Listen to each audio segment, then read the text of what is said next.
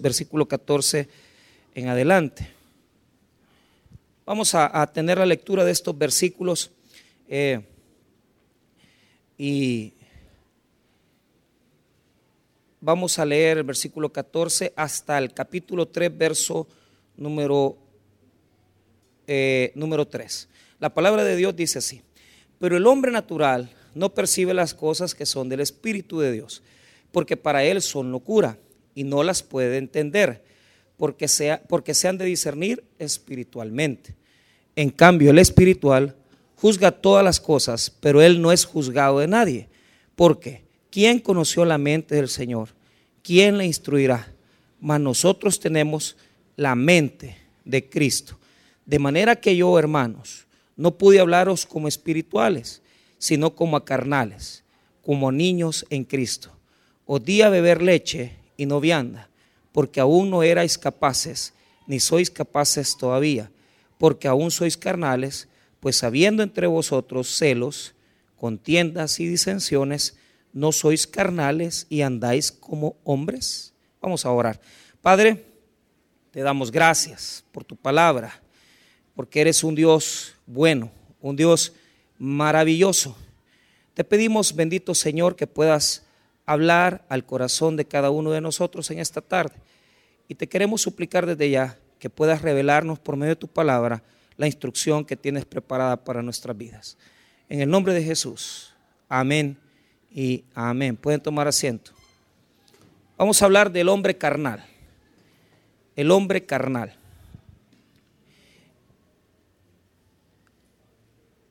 Eh, si me, puede regalar un poquito de volumen más, que le agradecería, Miguel. Muy amable. Eh, muy bien. La cuestión de lo carnal o no, o no carnal, eso es algo muy, digamos, eh, eh, confuso, porque normalmente cuando nosotros hablamos de andar en la carne, tenemos esa percepción de que es como una justificación para el creyente eh, cuando se porta mal, ¿verdad? O sea, por ejemplo, una persona que dice una mala palabra, ay, es que ando en la carne. Eh, es que de repente un creyente que, que le gusta tal vez un poquito caer en esas cuestiones, en esos juegos de, de enamoramiento, de enamorarse, de buscar una pareja, una persona y andar en la carne, ¿verdad? Entonces, pero quiero yo explicar un poco acerca de esto, ¿verdad? Porque realmente no es mi deseo venir a poder, digamos, a dar unas clases, porque para eso está el día miércoles. Pero les quiero dar algunos eh, comprensión para que usted pueda eh, entender por qué usted no sabe qué hacer. O sea, la mayoría de veces, cuando nosotros tenemos esa confrontación con nuestra vida, de no saber qué decisiones tomar, de no saber qué decisiones eh, nosotros tenemos que escoger, eh, normalmente nosotros creemos que todo viene de, del hecho de no reflexionar, de no pensar, pero cuando vemos la Biblia y nos damos cuenta, ¿verdad?, de las razones por las cuales se tienen que tomar decisiones, nos damos cuenta que la parte de escoger, de buscar un mejor futuro, tiene que ver más con el espíritu que otra cosa. Es decir, si en esta tarde usted se encuentra sentado en este lugar sin saber qué camino va a tomar en la vida, es por una simple razón es porque usted no es espiritual. Ahora, esa percepción de lo espiritual también es algo muy equivocado. Hoy en la mañana yo le predicaba al pueblo de Dios a las nueve y, yo les decía, mire, porque nadie podría creer que el ser una persona poco espiritual tiene que ver con el hecho de, pagarle cuatro pesos a la, a la, empleada que le lava la ropa o que le plancha. Venimos a la iglesia muchas veces y, creemos que porque estamos bastante en la iglesia somos bien espirituales. Nada que ver. La parte de ser espiritual tiene que ver con lo que voy a explicar. Primero, hagamos una, un, pequeño acercamiento de una, de una situación que verdaderamente es espiritual. La iglesia de los Corintios era una iglesia, hermano, bien complicada. ¿Por qué razón? Porque aquí prácticamente se habían juntado tres elementos diferentes. Fíjese bien. Y, cualquiera podría haber visto la iglesia y dicho, ah, esta iglesia es una iglesia sumamente espiritual. ¿Por qué razón? Porque cuando usted llegaba a un culto, cuando usted llegaba a una reunión de adoración en Corinto, a un ágape, usted veía ahí que los hermanos comenzaban a hablar en lenguas, eh, de repente un hermano se paraba y comenzaba a declarar y hablar en lenguas, de ahí otro hermano igual. Eh, había una cantidad de servidores con grandes dones dentro de la congregación y esto, hermano, hacía percibir de que la iglesia, ¿verdad?, era una iglesia espiritual.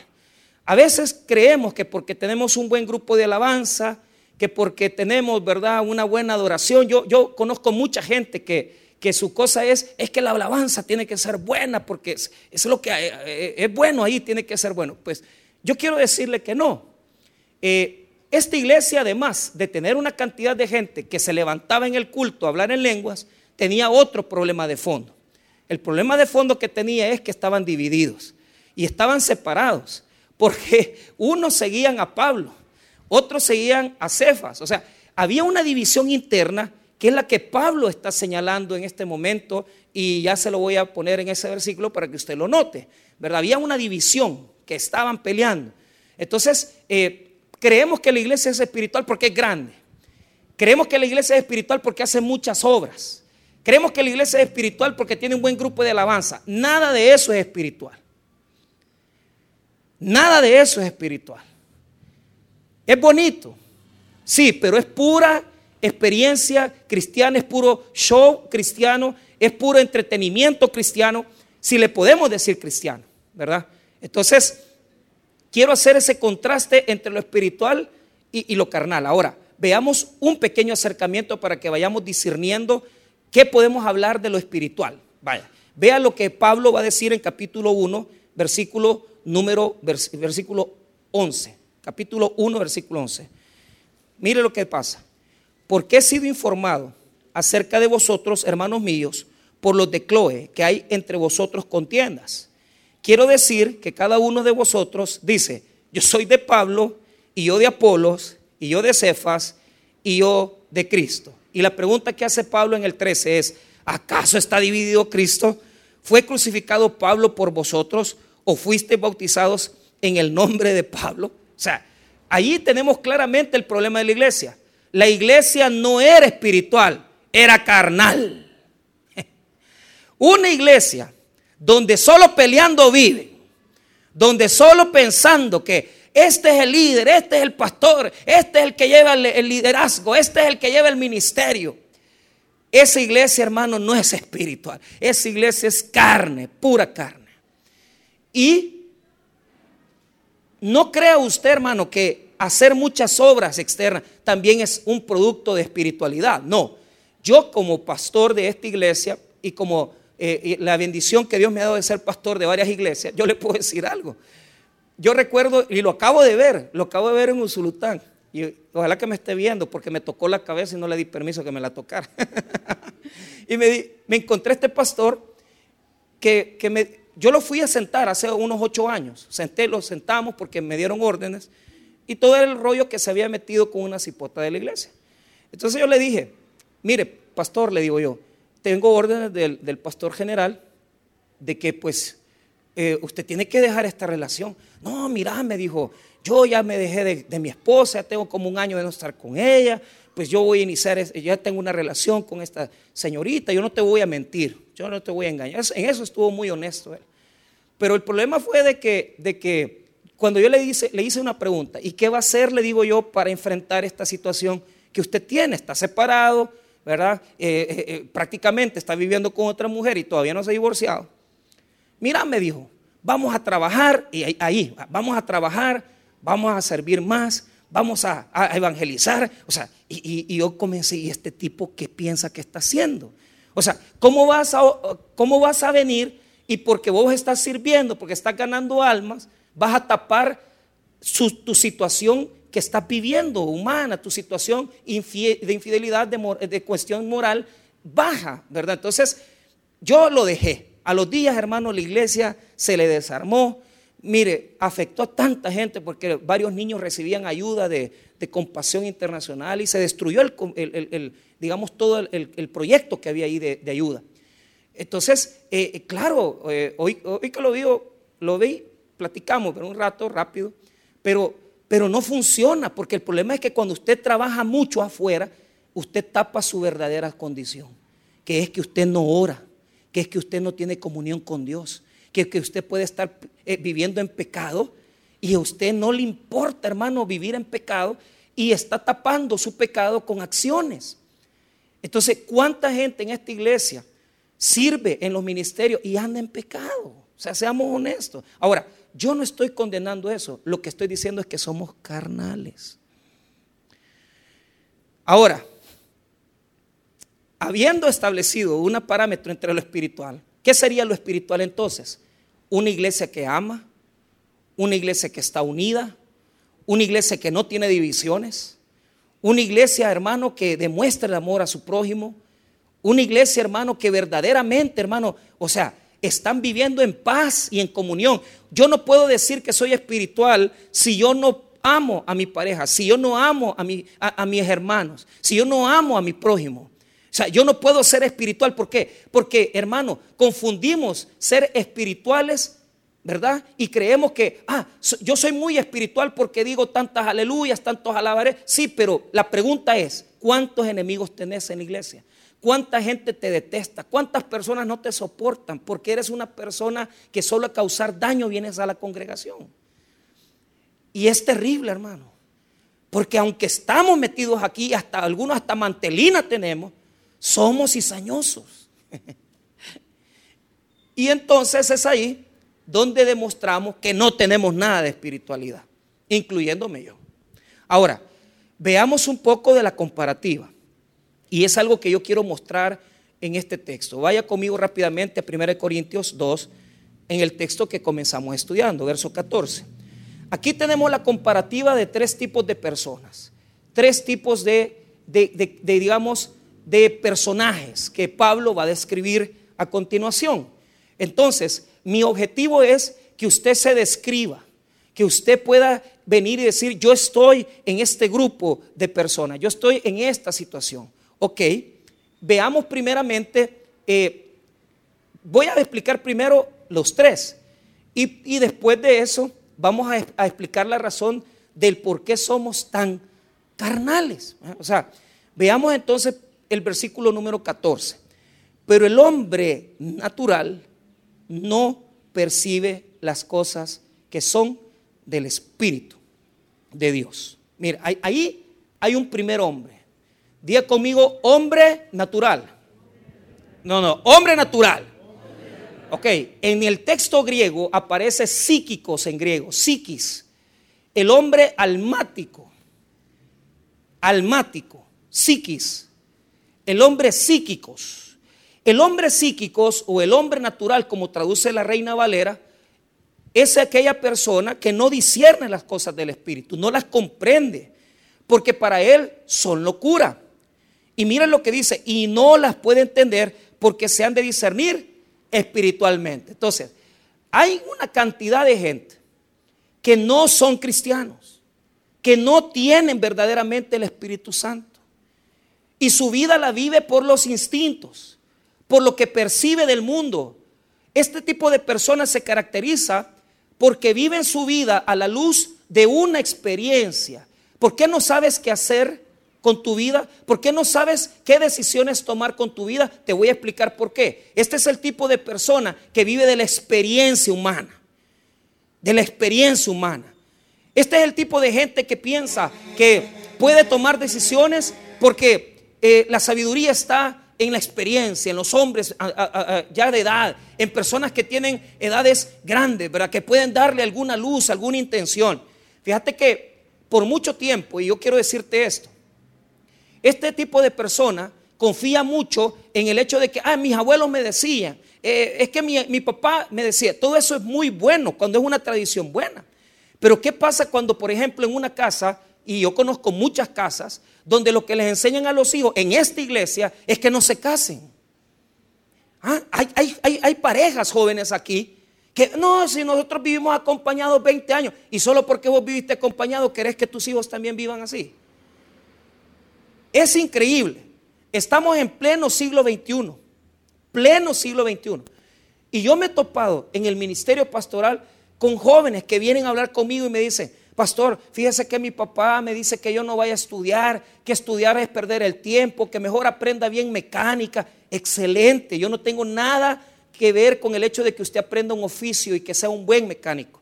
El problema ahora es que hasta los mecánicos tienen que estudiar. Entonces, y ya cuando vienen y le ponen un carro año 2018, 2020, usted hermano no lo puede destrabar si no le mete una computadora.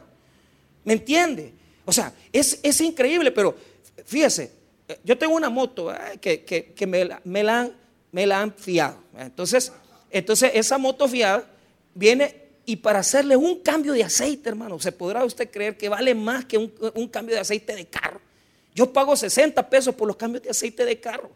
Y esa moto, 150, eh, 160 eh, eh, pesos. Y yo, yo, yo, por eso ni la uso, guardada la tengo para que no llegue.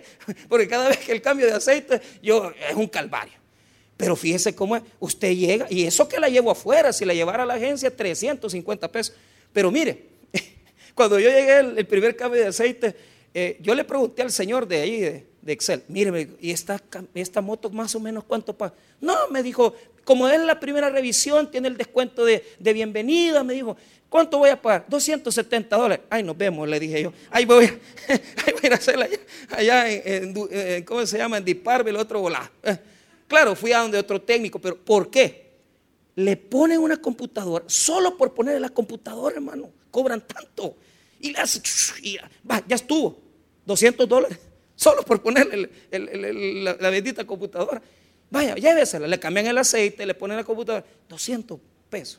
Ahora, la, el hombre natural tiene esa percepción que él puede decidir por sus propias, sí, pero el problema es que no está acudiendo a lo espiritual, él está acudiendo a las tradiciones, él está acudiendo a, la experiencia humana, él está acudiendo a, ah, es que yo sé que las cosas se hacen así, pues te voy a decir una cosa, nosotros no podemos ser hombres naturales, el hombre natural no tiene el espíritu. Y por no tener el espíritu no sabe qué hacer, porque toda la vida, hermano, siempre, mira, cuántas personas, y esto le a decir algo, este hombre natural, no crea usted que no es una persona muy preparada, claro que sí, tiene conocimiento, puede tener títulos universitarios, pero cuántas personas conoce usted que tienen incluso hasta, hasta máster, eh, eh, este título, y no saben cómo guiar su vida. Tienen embarazada una muchacha, tienen otra embarazada por allá. Y, uno dice, bueno, ¿y este que no es? Y todavía los abuelos, este que no es estudiado? Pues es estudiado, pero como es un hombre natural, ¿qué lo guía? Los instintos. Porque esta palabra, psíquicos, es la misma palabra que se describe la vida natural. Es decir, que la persona tiene los instintos de hasta los, las criaturas que Dios ha creado. Usted ve a una mujer y ya quiere acostarse con ella. Usted quiere y, ve a una persona que le gusta y ya a usted no le importa, usted vive su vida normal, común y corriente. Eh, yo, me, yo puedo acostarme con quien yo quiera, está bueno. Usted se está dejando llevar por los instintos. Ese es el hombre natural. El hombre natural es el que se deja llevar por el alma. Es el que se deja llevar por los impulsos. Es el que dice, mañana voy a pedir fiado, mañana voy a ir aquí. Sí, pero eso es tú naturaleza la que te está guiando. Ese es tu criterio el que te está guiando. El criterio de otro es el que te está guiando. Los hijos de Dios no nos podemos dejar llevar por nuestros impulsos. Muchas veces, hermano, uno puede tener un impulso, un deseo de hacer algo, pero no podemos. ¿Por qué? Porque los cristianos tenemos otro tipo de mentalidad. Y la mentalidad que tenemos los hijos de Dios es la mente de Cristo. No vivimos por los impulsos, no vivimos por las tradiciones, no vivimos por la herencia, vivimos por la sabiduría de Dios. El hombre natural se deja llevar por las cosas del alma. Ay, este, este muchacho me gusta, es un buen prospecto. ¿Solo por qué? ¿Por qué? Si ni cristiano es, ni creyente es, no sabe nada de Dios. ¿Qué va a pasar cuando ya tengas un hijo y, te des el cuenta que el hombre te ande haciendo infiel y vos querés traer a tus hijos a la iglesia y el hombre es un gran pícaro? O sea, no podemos vivir nuestra vida por los instintos, ni tampoco por los impulsos, ni tampoco por lo que nos da la conciencia. Tenemos que aprender a vivir por la sabiduría de Dios. Después tenemos al hombre espiritual. En el verso número 15 tenemos. En cambio, el espiritual juzga todas las cosas, pero él no es juzgado de nadie. Ahora, el espiritual, la palabra en, el texto griego, neumáticos, así como se escribe neumático de, llanta, es el hombre que se deja llevar por el espíritu. Y esto, hermano, es algo interesante. ¿Por qué razón? Porque el hombre espiritual, ya lo vamos a ir describiendo un poco para que podamos entenderlo, el hombre espiritual es el anhelo de nosotros. Nosotros tendríamos que anhelar ser espirituales. Tendríamos que anhelar realmente, hermano, ser espiritual. Y no quedarnos eh, eh, eh, en la condición tan baja, porque muchas veces estamos o somos, o somos hombres naturales, o somos, o somos naturales, o somos carnales. El hombre espiritual tiene un gran respaldo. ¿Por qué? Porque no toma las decisiones que él quiere, no toma las decisiones que a él se le ocurren, no toma las decisiones que a él le nacen, toma las decisiones que Dios le pone en el corazón a hacer. Y esto, hermano, es algo tremendo. ¿Por qué razón? Porque no puede ser juzgado por nadie. Porque cuando usted toma una decisión eminentemente espiritual, nadie se va a meter con usted. ¿Cómo no va a ser algo espiritual el venir y decir, mire, yo tengo esta pareja, tengo esta señora, me voy a casar porque ya tuve dos hijos con ella, ya ahora voy a ordenar. Ese es, ese, el, pensamiento espiritual entra, quita los pensamientos de la carne, quita los pensamientos de los impulsos, quita los pensamientos, hermano, que nacen del hombre natural y los, y los hace a un lado para llenarnos de las condiciones espirituales de Dios. ¿Cómo vamos a ser espirituales? Tomando decisiones, hermano tomando decisiones. Usted no se imagina un hombre espiritual eh, el hecho de que, ah, está metido en la iglesia. No, es una persona, es una mujer que sabe decidir, que sabe quitar los pensamientos, los criterios equivocados, los pensamientos equivocados, las cosas que no convienen, las cosas que no sirven. Tenemos que dejarlas de lado y meternos en las cosas de Dios. Mire, hay muchas personas que no pueden hacer esto. Les es difícil hacerlo, pero la razón es porque todavía están cayendo en la carne. Todavía están cayendo en la carne. Tenemos tantos criterios equivocados. Tenemos tantos eh, eh, pensamientos falsos, cosas que no son de Dios, y se nos meten en la cabeza. ¿Y, ¿Y qué tenemos que hacer? Quitarnos todas esas cosas que no nos ayudan, que no nos hacen crecer como seres humanos, como personas. Es muy fácil caer en trampas, es muy fácil caer en pensamientos de la misma carne.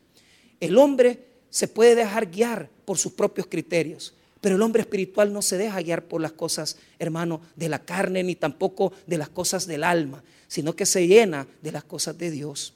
Y esto lo voy a explicar dentro de un momento. Solamente les quiero pedir este, que note lo que dice el versículo 16.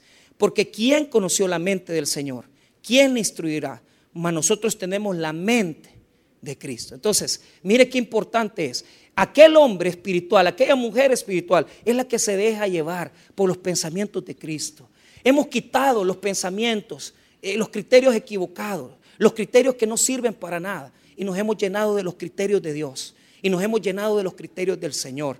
Claro, ahorita usted no lo puede entender, pero ya, ya le voy a dar una explicación a esto. Ahora, veamos el hombre carnal. Primero quiero que note esto, ponga atención. Cuando hablamos de la carne, jamás nunca el apóstol Pablo dijo que este cuerpo es malo. Ya les voy a explicar. El cuerpo humano no es malo. Yo no sé por qué la gente aquí, en la antigüedad, en la Edad Media, las personas que querían someterse, ¿verdad? Al espíritu se golpeaban la carne, se azotaban la carne. Mire, hay gente que todavía tiene ese tipo de pensamiento. Piensa que porque van a ayunar siete días, ocho días, ¿verdad? Se castigan. Dice el pastor Junior que entró a una de las prisiones en este mismo tiempo del régimen y, fueron a predicar a unos jóvenes, pero dice que un grupo de muchachos, ¿verdad? Estaba ahí y, que estaban en ayuno ¿eh? y se habían puesto en ayuno como, como diciendo, estamos protestando. Pues el pastor inmediatamente entendió. Porque les, claro, o sea, les, di, dio un sermón que, y mira, les dijo, ¿y vos que no realmente extorsionaste?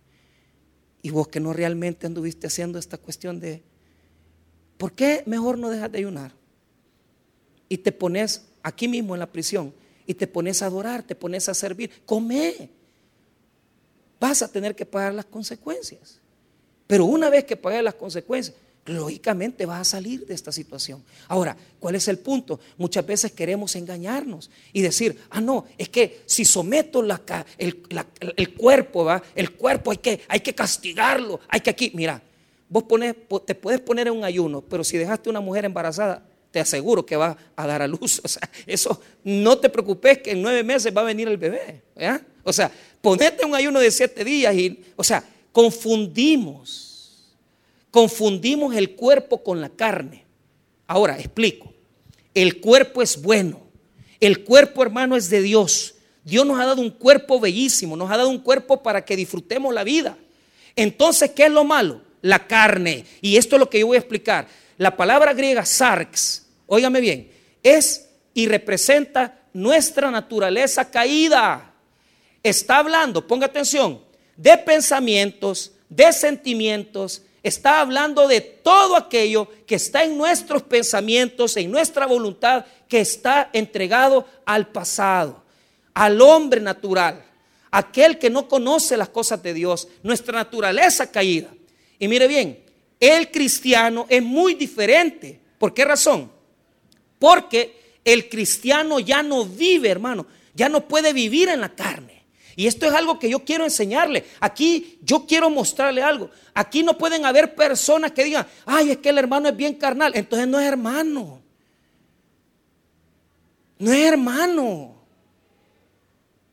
Hay personas que viven en la carnalidad. Se han metido con una muchacha en la iglesia, se mete con otra muchacha en la iglesia y siguen con la misma maña. Es que es carnal el hermano. No, no, no. Es que no ha nacido de nuevo. Ese es un hombre natural. No se equivoquen. Porque ese de Dios no tiene nada. Es que mire, fíjese que el hermano es algo malcriado, es pedante. No, no, no. Es, es bien carnal por eso. No es carnal, es, no es hermano. Ese no es cristiano, no ha nacido de nuevo. ¿Por qué? Porque cuando nosotros venimos a Cristo, entra en nosotros una persona que se llama la persona del Espíritu Santo. Tenemos en nuestra vida una vieja naturaleza, a lo que le llamamos carne. ¿Qué es la vieja naturaleza? Carne. Un impulso que nos dice, sé pedante, toma, drogate, o sea, Él está ahí. Él está ahí. Pero tenemos una bendición. Porque si tenemos la presencia del Espíritu Santo, yo no tengo por qué vivir atado a la carne. Yo ya soy libre porque Cristo me ha liberado de mi antigua naturaleza. Y yo vivo para Cristo, sirvo para Cristo y amo a Cristo Jesús. Por lo tanto, la naturaleza caída no me puede dominar. Siempre vas a escuchar la voz de la carne. La carne tiene voces. El enojo, enfurecerte con tu esposa, con tus hijos, el, el, airarse. Esas cosas, hermanos, no pueden ser. Podemos caer en momentos donde nos comportamos como carnales, pero no debemos vivir ahí. Y el creyente muchas veces se toma como justificación eso. Dice, ay, es que yo quizás muy carnal. No, Señor, usted no ha nacido de nuevo. Si usted en cuatro o cinco años se ha metido con dos mujeres, está casado, usted no es carnal, usted no es creyente. Y está ocupando la justificación. Ah, es que quizás me falta crecer, regenerar. No, papá, mira, seamos honestos. Mejor recibe a Cristo ahora. Acepta a Jesús. Hay tantos cristianos que se ha vuelto hasta tramposo y estafador. Y ahí andan vendiendo carros chuecos. Andan vendiendo cosas que no deben. Y es que es carnal, no es carnal, no es cristiano. Es que el que es cristiano se domina por el Espíritu. La carne está dominada por el Espíritu Santo. Y por lo tanto no estamos sometidos a la esclavitud del viejo hombre. Entonces, ¿qué es la carne? La carne, hermanos míos, oiga bien, es la naturaleza caída que nos demanda acciones, palabras, impulsos, pensamientos. Nos hace poner este cuerpo al servicio de las cosas que no agradan a Dios. Y le voy a decir algo muy sincero. El que es carnal, el que vive en la carne, no puede agradar a Dios. No puedes agradar a Dios. No puedes. Porque simplemente no has nacido. No has nacido de nuevo. Entonces, voy a explicar algo de esto y voy a dejar algunos textos bonitos que, encajan perfectamente en nuestra relación. Ahora, mire lo que dice. Versículo 1, 3, 1. De manera que yo, hermanos, no puedo hablaros como espirituales, sino como a carnales, como a niños en Cristo. ¿Por qué les está diciendo? Porque se están comportando en enemistad. Entonces dice, les tengo que hablar como carnales, como que no tuvieran conocimiento de Dios. Ustedes están sometidos a ser espirituales, pero se están comportando como niños. Y por lo tanto tengo que venir a hablarles las cosas como que fueran personas que no tienen conocimiento de Cristo. Ahora, note esto, versículo número 2. Os di a beber leche y no vianda, porque aún no erais capaces, ni sois capaces todavía, porque aún sois carnales pues sabiendo entre nosotros celos, contiendas y disensiones, no sois carnales y andáis como hombres, dice, o sea, todavía hace la pregunta. Mire bien, o sea, ¿qué es lo que está pasando? Podemos caer en la falta de poder ir tropezando en la carnalidad y diciendo, mire, es que, claro, yo entiendo, hermano, que muchas veces la antigua naturaleza nos impulsa, pero lo que quiero mostrarles es que una cosa muy diferente es que a usted se le salgan dos malas palabras, a que usted sea un hombre malcriado. Usted ya no puede ser un hombre malcriado ni una mujer malcriada. Usted no puede vivir así. Usted no puede vivir así. E, estás enojado, te irás. La carne, la, la antigua naturaleza, el viejo hombre está ahí y te quiere gobernar, pero tú sabes que tienes el Espíritu y por lo tanto ya no puedes permitir que te gobierne la carne. Un hombre carnal, una persona carnal, es un cristiano que tropieza en faltas hacia Dios, que tropieza en fallas morales hacia Dios, que se equivoca muchas veces. Mire hermanos, yo quiero poner una cosa muy clara. Yo puedo entender que una persona, porque está recién llegada al Evangelio, ¿verdad? Entonces, de repente, pues, se mete con un hombre casado. Yo, puedo comprender eso. Y puedo comprender también el que se divorcia. Ya tenés 6, 7 años de ser creyente. Sí. Te divorciaste, cometiste una falla, te separaste tal vez. Está bien. Dios perdona, es misericordioso, claro que sí. Pero una vida en donde pasás de mujer en mujer, de varón en varón, eso no es de Dios. Entonces, una cosa es que la carne te haga tropezar por momentos que estamos, estamos como los, corintios. O sea, ellos, hermanos, estaban viviendo una vida, era una iglesia en la carne, porque estaban cayendo en divisiones, en celos, en contiendas. Está bien que nos comportemos así por momentos. Está bien que por momentos nosotros tropecemos y caigamos en eso. Pero no podemos vivir así. Entonces, si estamos así, somos naturales, no somos cristianos que han caído en la carne. Ahora, esto es algo preocupante. ¿Por qué razón? Porque nosotros tenemos que comprender algo. El viejo hombre ya ha sido crucificado. Y por lo tanto, hermanos, yo tengo que vivir una lucha diaria, constante. El día de mañana, o usted eh, va a querer ser egoísta, va a querer maltratar a alguien, va a querer ofender a alguien. Pero usted ya es cristiano. Y si usted ya es cristiano, usted tiene que decirle no al viejo hombre. ¿Por qué razón? Mire lo que dice este, esta palabra en Romanos capítulo 6. Y si usted me ayuda a buscar verso 6, yo casi no molesto buscando texto, pero mire, Romanos 6, 6. Mire lo que dice. Romanos capítulo 6, versículo 6. No hay excusa para vivir en derrota. No hay excusa para vivir en derrota. Está bien, te divorciaste, fallaste. Levantate entonces y hacerle frente a lo que venga. Buscar las formas de poder arreglar las cosas de Dios. Ahora, ¿cómo? Pues entendiendo que el viejo hombre está ahí, pero ese viejo hombre no puede dominarte, no puede gobernarte. ¿Por qué? Lo que yo era antes de ser hijo de Dios, de Cristo, e, esa persona que yo era, hermano, yo le voy, le voy a decir algo. O sea, yo no tengo nada de qué enorgullecerme por las cosas que yo antes viví. Ahora, yo sé que esas cosas me ayudaron a madurar y a crecer y estoy consciente que todos nosotros en nuestra experiencia cristiana fallamos. Pero lo que Pablo nos quiere mostrar es un camino. Y el camino es, si la regaste, levántate, hombre. Si la regaste, levántate otra vez y hacerle frente. Pero no te dejes gobernar por las situaciones de la carne. No te dejes gobernar por el viejo hombre. Porque entonces no, no hemos nacido de nuevo. Mire lo que Pablo explica en Romanos 6:6. Sabiendo esto, ¿qué quiere decir eso? Que él da por sentado, que todos los cristianos sabemos esto. ¿Y qué es lo que sabemos esto? Que nuestro viejo hombre fue crucificado juntamente con él, para que el cuerpo del pecado sea destruido a fin de que no sirvamos más al pecado. Tu vieja naturaleza, tu antigua vida fue crucificada con Cristo. Esto se llama identificación con Cristo. Y la identificación con Cristo quiere decir que cuando yo acepto a Jesús, mi viejo hombre, mi antigua naturaleza está crucificada con Cristo en la cruz y por lo tanto yo ya no puedo servir al pecado.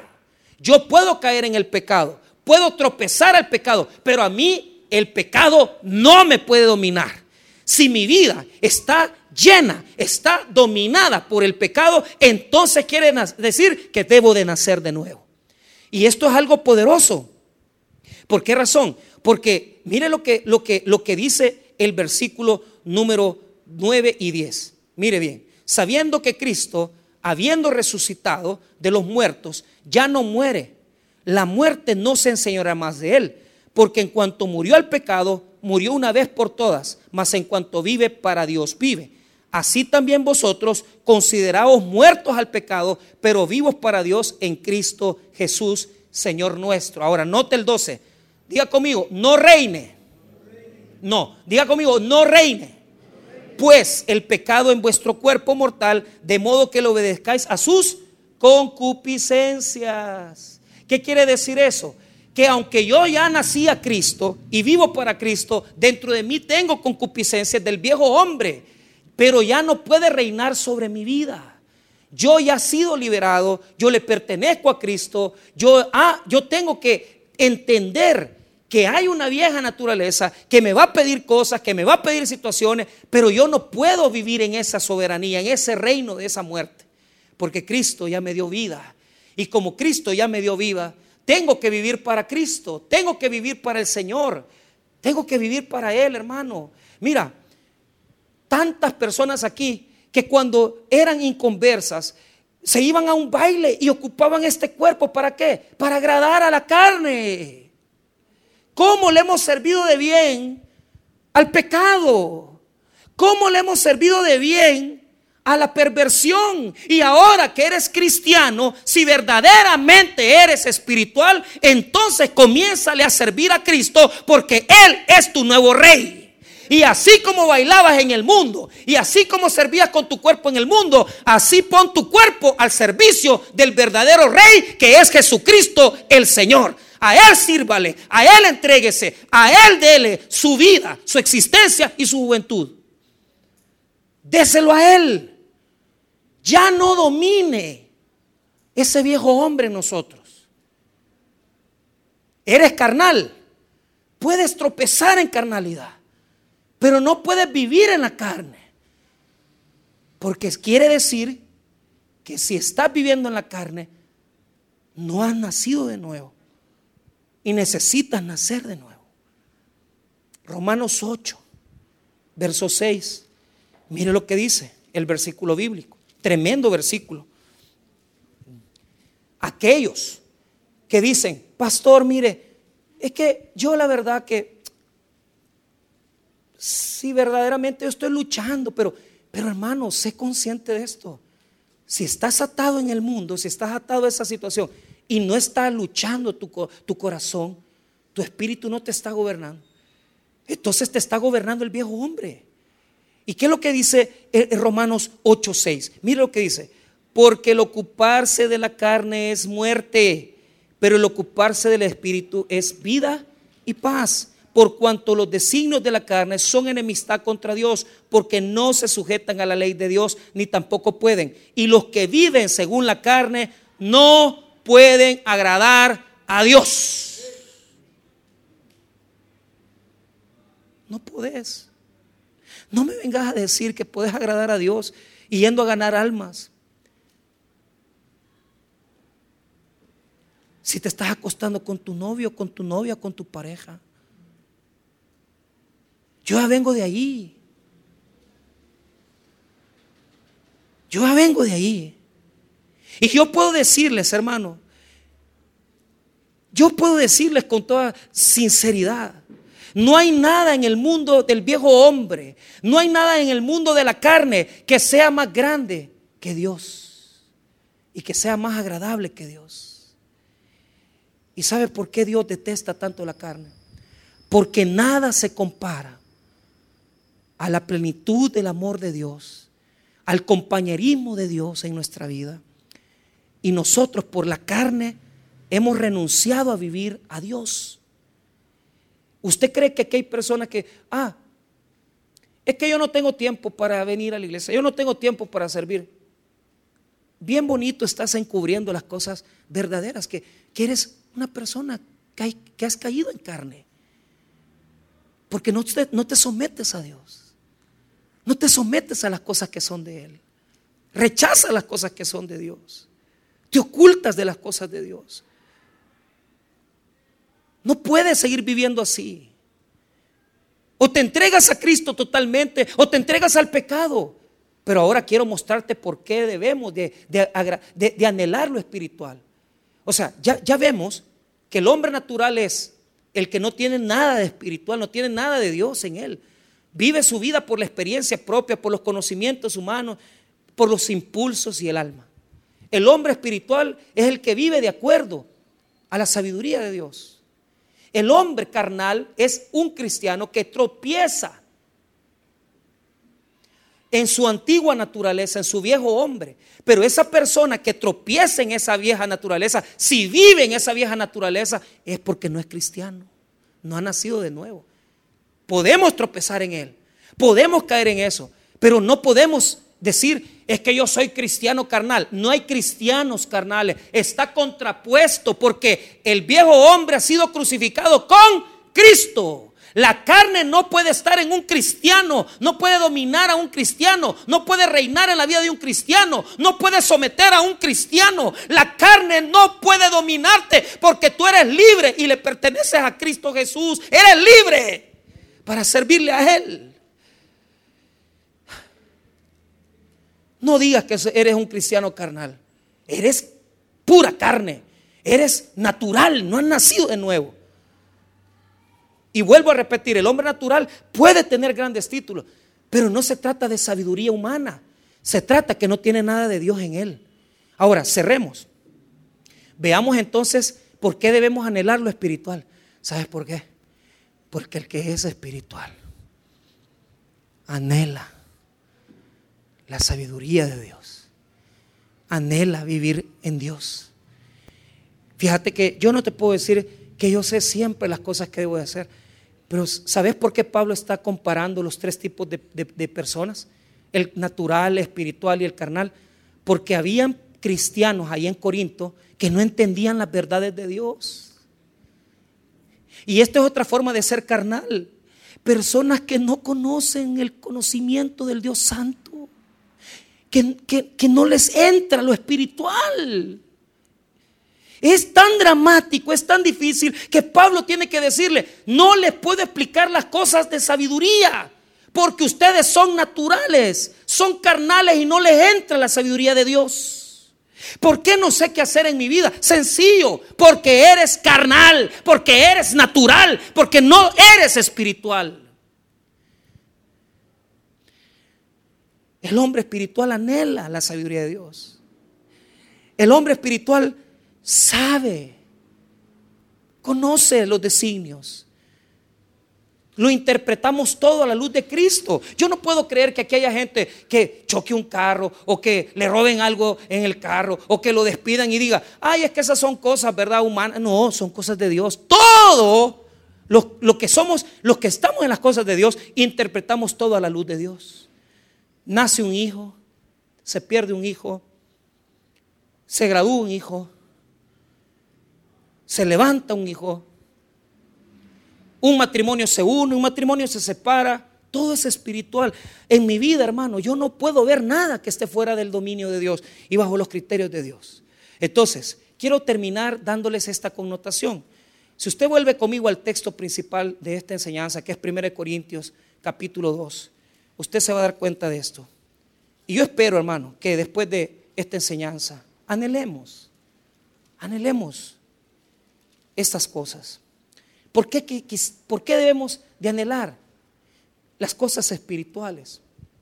¿A qué se refiere esa connotación de espiritual?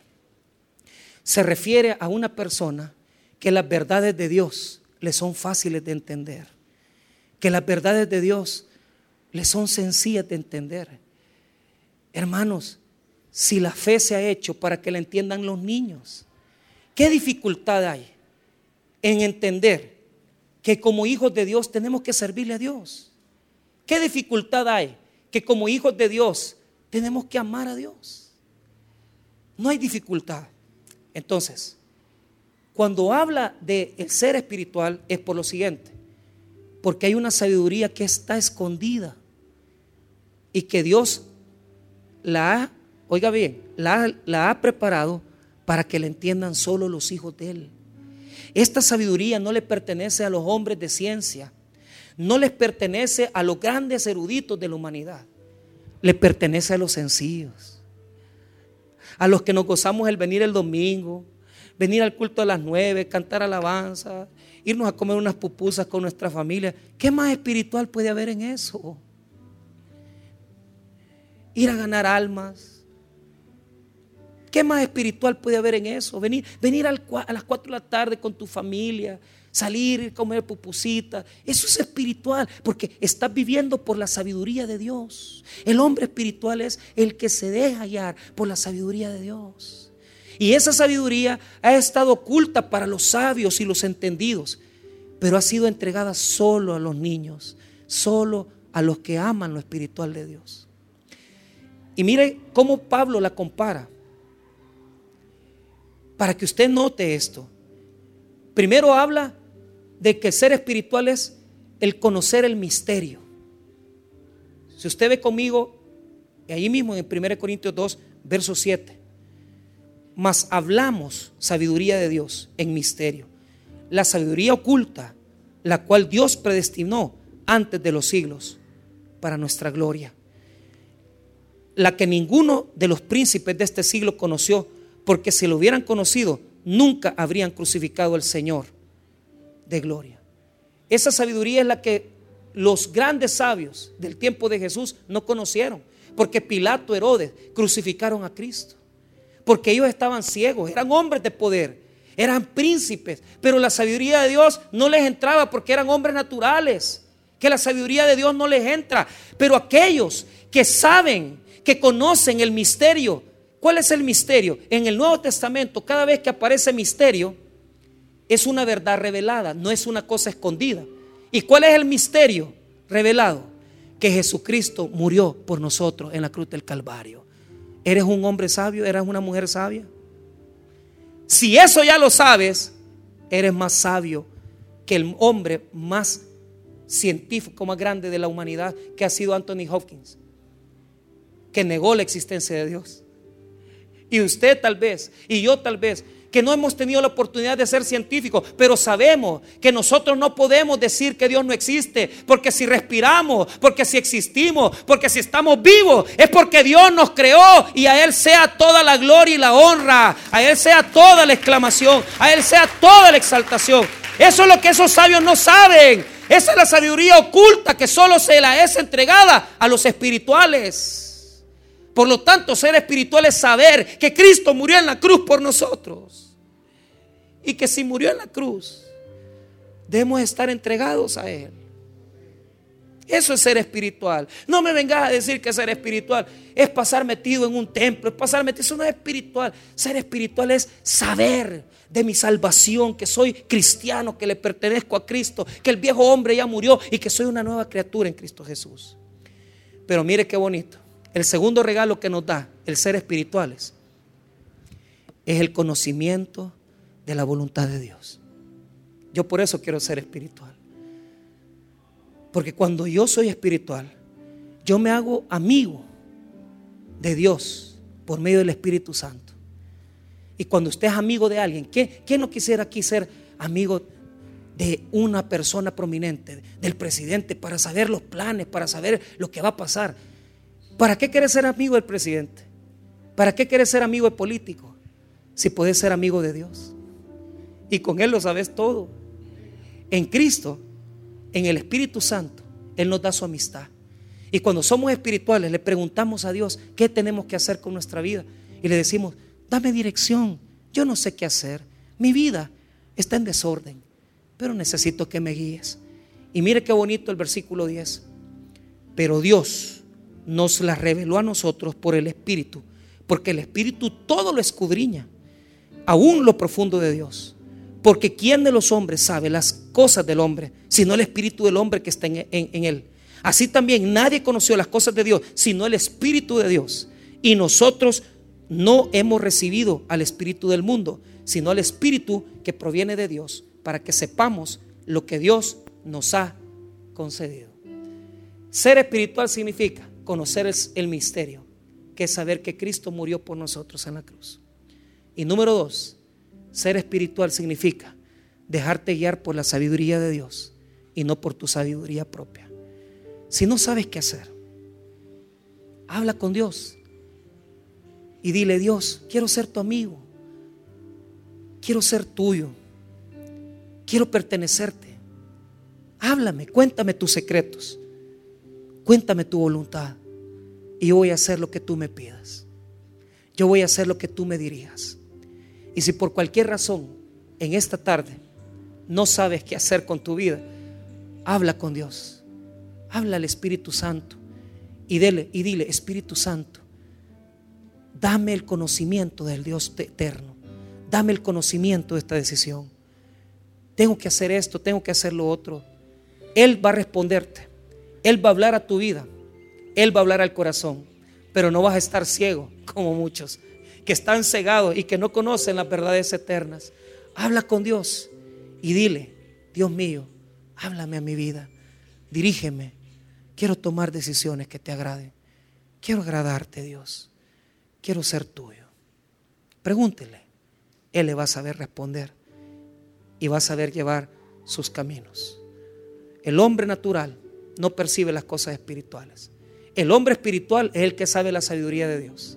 El hombre carnal es un cristiano que ha caído en tropiezo y que se ha negado a depender del Espíritu totalmente que se deja dominar del viejo hombre. Vayamos pues al Espíritu y dejémonos guiar por aquel que lo conoce todo. Y aquellas verdades eternas que son para tu vida llegarán a ti. Y Él te va a guiar, Él te va a orientar y Él va a hablar a tu corazón. Porque Él trae los secretos del Dios eterno a nuestras vidas y nuestros corazones. Vamos a orar, hermanos y vamos a dejar nuestra vida en las manos de Dios.